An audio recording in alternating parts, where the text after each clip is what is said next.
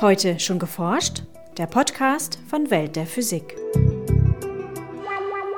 Ich weiß, dass ungefähr 16 Prozent der Stromproduktion inzwischen durch regenerative Energien erzeugt wird. Wind mit Vorrang, Bioenergie noch nicht so sehr, aber auf dem Heizsektor ist natürlich die Bioenergie weitaus dominant. Sagt Hans Ruppert von der Universität Göttingen. Hier ist Welt der Physik mit Podcast Folge 72. Mein Name ist Maike Pollmann. Und ich bin Jens Kube.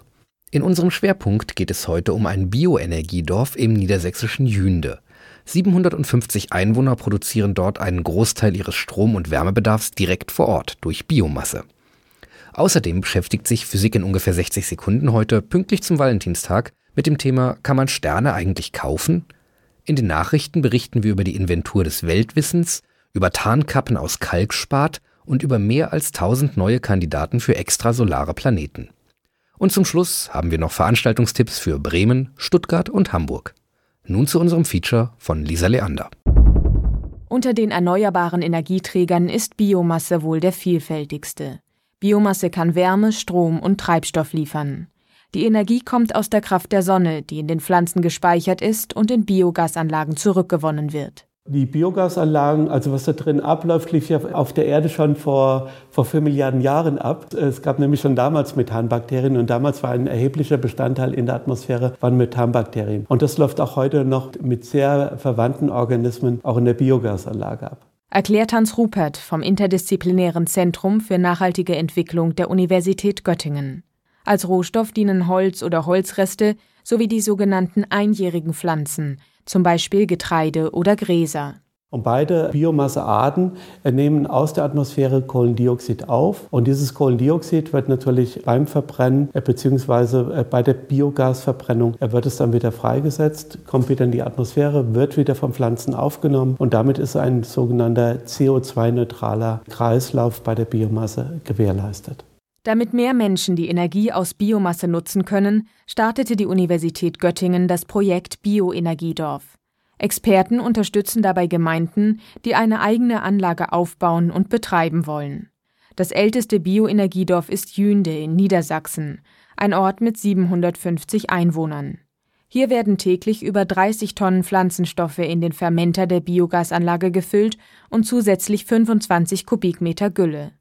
Was nach dem Gärprozess übrig bleibt, bringen die Landwirte als Düngemittel wieder auf die Felder. Entscheidend für den Schutz von Natur und Umwelt ist, welche Pflanzenarten angebaut werden. Vor allem Mais kann problematisch sein. Mais ist eine Biomasse, die in gewissen Regionen gut wächst und auch hohe Erträge erzeugt. Aber das kann zu einer Erosion der Böden und auch einer Verarmung der Böden führen. Und man hat es nötig, einen hohen Spritzmitteleinsatz zu fahren. Wir haben ein anderes Konzept, dass wir sagen, wir wollen den Mais nur als eine mögliche Energiepflanze betrachten und möchten das mischen, möchten das alternieren mit anderen Bioenergiepflanzen. Wir können sogar auf dem gleichen Acker unterschiedliche Pflanzen auch gleichzeitig hochbringen. Und das sorgt sogar für eine gewisse Versorgungssicherheit. Wenn eine Pflanze mal nicht kommen sollte, könnte ja die andere Pflanze umso besser kommen, sodass wir da eine erhöhte Sicherheit auch in der Produktion der Bioenergiepflanzen hinbekommen. Das Biogas, das im Fermenter entsteht, steigt nach oben und wird von dort abgeführt. Anschließend wird es im Blockheizkraftwerk verbrannt. Etwa 35 Prozent der Primärenergie werden so zu Strom umgewandelt. Die Abwärme aus dem Kraftwerk nutzen die Bewohner zum Heizen. Nur wenn die Wärme nicht ausreicht, werden ein Holzhackschnitzelheizwerk und ein Ölkessel zugeschaltet.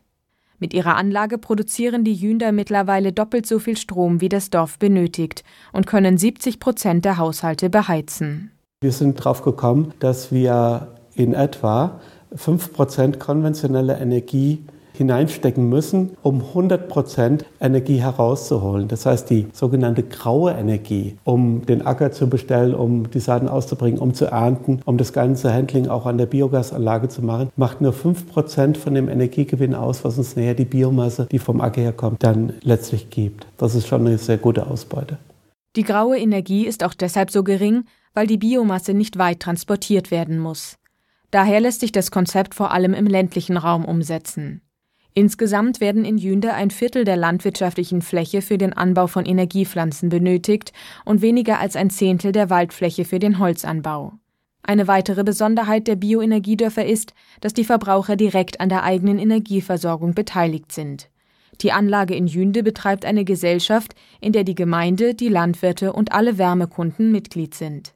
Ich denke, wenn so ein Bewusstsein erwachsen ist, dass man lokal was machen kann, dass man sich auch abkoppeln kann, sagen wir mal, von der abhängigen Versorgung, die ja über Öl und Gas und Atomenergie und dergleichen äh, produziert wird, ist es eigentlich ein tolles Gefühl, was den ländlichen Raum auch in seinem Wie fühle ich mich hier bestimmt beflügelt. Ja? Es gibt eine ganz neue Qualität, wie sich die Menschen in so einem Umfeld fühlen. Für die Landwirte kann der Anbau von Biomasse neue Perspektiven bringen, wie Volker Ruwisch, ebenfalls von der Universität Göttingen, erklärt. Für die Landwirte ist es interessant, die profitieren sozusagen davon, weil sie eine Stabilität ihrer Einkommenslage haben. Die Preise für Weizen und so weiter schwanken sehr stark, für Milch sind im Keller und, und, und. Das heißt, man kann über den Energiepflanzenanbau auch dann eine Stabilisierung der Umsatzseite in der Landwirtschaft erreichen, was dann halt auch gut ist, weil wir dann Wertschöpfung im ländlichen Raum haben und dort halt auch dann die Lebensperspektiven und Arbeitsperspektiven für die Einwohner ein Stück weit verbessern können. Biomasse hat außerdem den Vorteil, dass sie sich gut lagern lässt.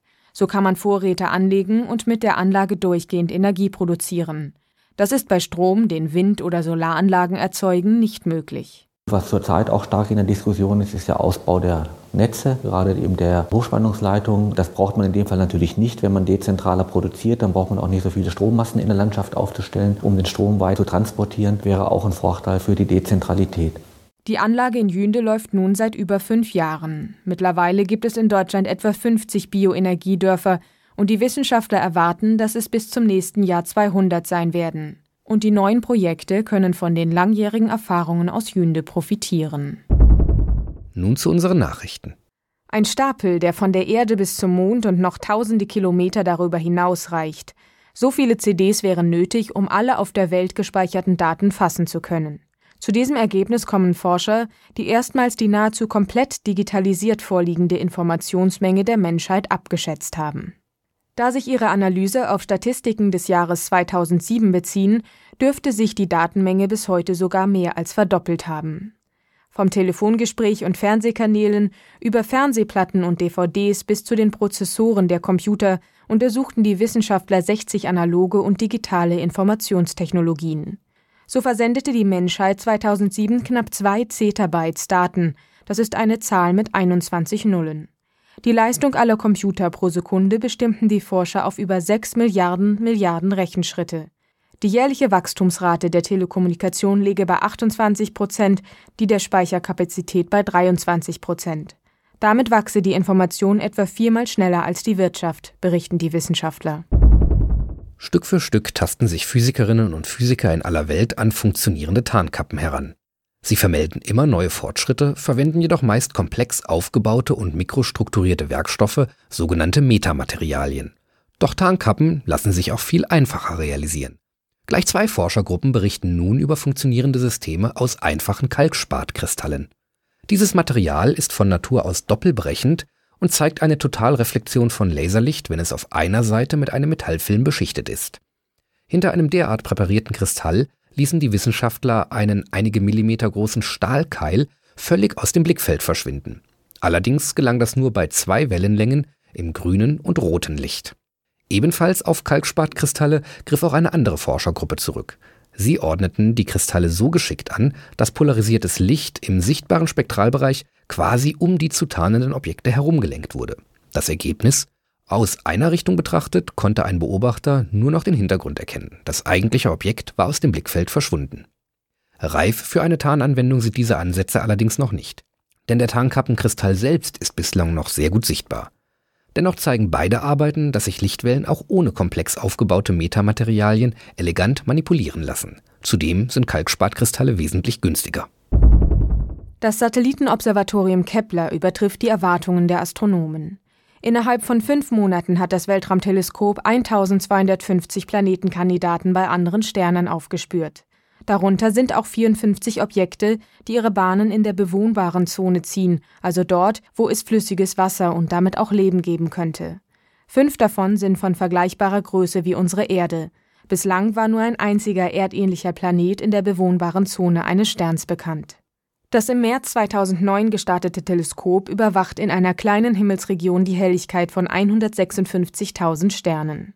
Wenn ein Planet von der Erde aus gesehen zufällig vor seinem Stern vorüberzieht, schwächt er dessen Helligkeit geringfügig ab. Eine periodische Wiederholung solcher Helligkeitsabschwächungen ist also ein Indiz für die Existenz eines Planeten die jetzt veröffentlichten Beobachtungsdaten zeigen Transits von 68 erdgroßen Planeten, 288 sogenannten Supererden, 662 Neptunähnlichen Himmelskörpern, 165 Jupitergroßen Planeten und 19 Objekten, die deutlich größer als der Jupiter sind. Besonders interessant ist das System Kepler 11, das mit gleich sechs inzwischen durch weitere Beobachtungen bestätigten Planeten aufwartet Ihre Massen liegen zwischen dem 2,3 und dem 13,5-fachen der Erdmasse. Diese und weitere Nachrichten zum Nachlesen finden Sie auch unter www.weltderphysik.de-nachrichten. Physik in ungefähr 60 Sekunden. Kurz erklärt von Welt der Physik. Moin Marc. Moin Jens. Sag mal, kann man eigentlich Sterne kaufen? Naja, sagen wir mal so. Zumindest kann man eine Menge Geld dafür ausgeben. Warte mal. Hier zum Beispiel, ein heller Hauptstern kostet 620 Euro, ein kleiner 200. Hm, aber abgesehen von der Sonne liegen doch Sterne viele Lichtjahre von der Erde entfernt. Eine Reise dorthin ist auf absehbare Zeit völlig unmöglich. Wie kann ich also einen Stern besitzen? Tja, dass das unmöglich ist, haben inzwischen auch die meisten Anbieter eingesehen. Man kauft also nicht direkt einen Stern, sondern nur eine Sternpatenschaft, also das Recht, dem Stern irgendeinen Namen zu geben. Aha, der Käufer bekommt also nur eine hübsche und offiziell aussehende Urkunde mit dem Sternennamen und den Himmelskoordinaten des getauften Sterns für sein Geld. Genau. Außerdem werden die Sternnamen in eine Datenbank eingetragen. Klingt gut, ist aber ohne jede offizielle Bedeutung. Eine Datenbank mit Fantasienamen von Sternen kann schließlich jeder ins Internet stellen. Die Namensgebung hat also nur einen ideellen Charakter. Auf offiziellen Sternkarten oder in offiziellen Sternkatalogen wird man diese Namen niemals finden. Kein Wissenschaftler wird sie benutzen? In keiner Forschungsarbeit werden sie jemals Erwähnung finden? Ja, genau so ist das. Hm. Über die Namen von Himmelskörpern entscheidet einzig und allein der Fachverband der Himmelsforscher, die Internationale Astronomische Union, IAU. Und die halten sich dabei an international anerkannte Regeln. Ach so, deshalb tragen die meisten Sterne auch so kryptische Namen wie HE 1327-2326. Schlichte Katalognummern, die oftmals die Himmelskoordinaten des Objekts enthalten. Richtig. Und genau auf diese Sternkataloge greifen die vielen Anbieter von Sterntaufen zurück. Deshalb können Sterne, insbesondere helle Exemplare, auch mehrere Täufer und somit mehrere Namen haben. Tja, mit der oftmals betonten Einzigartigkeit ist es also nicht so weit her. Jo. Das war Physik in ungefähr 60 Sekunden. Nun zu unseren Veranstaltungshinweisen. Im Rahmen der Ausstellung Einfach Wissenswert Intelligente Systeme halten Jan Albis vom Deutschen Forschungszentrum für Künstliche Intelligenz und Hans-Peter Leppin den Vortrag Roboter in den Tiefen der Ozeane. Am 17. Februar um 18 Uhr im Haus der Wissenschaft in Bremen. In Stuttgart spricht Franz Trieb vom Deutschen Zentrum für Luft- und Raumfahrt über das Konzept Desertec. Sein Vortrag Solarstrom aus der Wüste findet statt am 24. Februar um 18 Uhr im DLR in Stuttgart. Die Anzahl der Plätze ist begrenzt, um Anmeldung wird deshalb gebeten. In Hamburg können Sie an einer geführten Tour durch den Elbcampus teilnehmen. Beim gemeinsamen Gang durch das Gebäude sollen verschiedene Möglichkeiten moderner Energieversorgung diskutiert werden. Vom Solar-Eisspeicher über das Blockheizkraftwerk bis zur Gebäudeleit- und Dämmtechnik. Am 24. Februar um 10 Uhr im Elbcampus in Hamburg. Um Anmeldung wird gebeten. Das war's für heute. Bleiben Sie wissenschaftlich und laden Sie uns auch nächstes Mal wieder herunter. Welt der Physik wird Ihnen präsentiert vom Bundesministerium für Bildung und Forschung und der Deutschen Physikalischen Gesellschaft.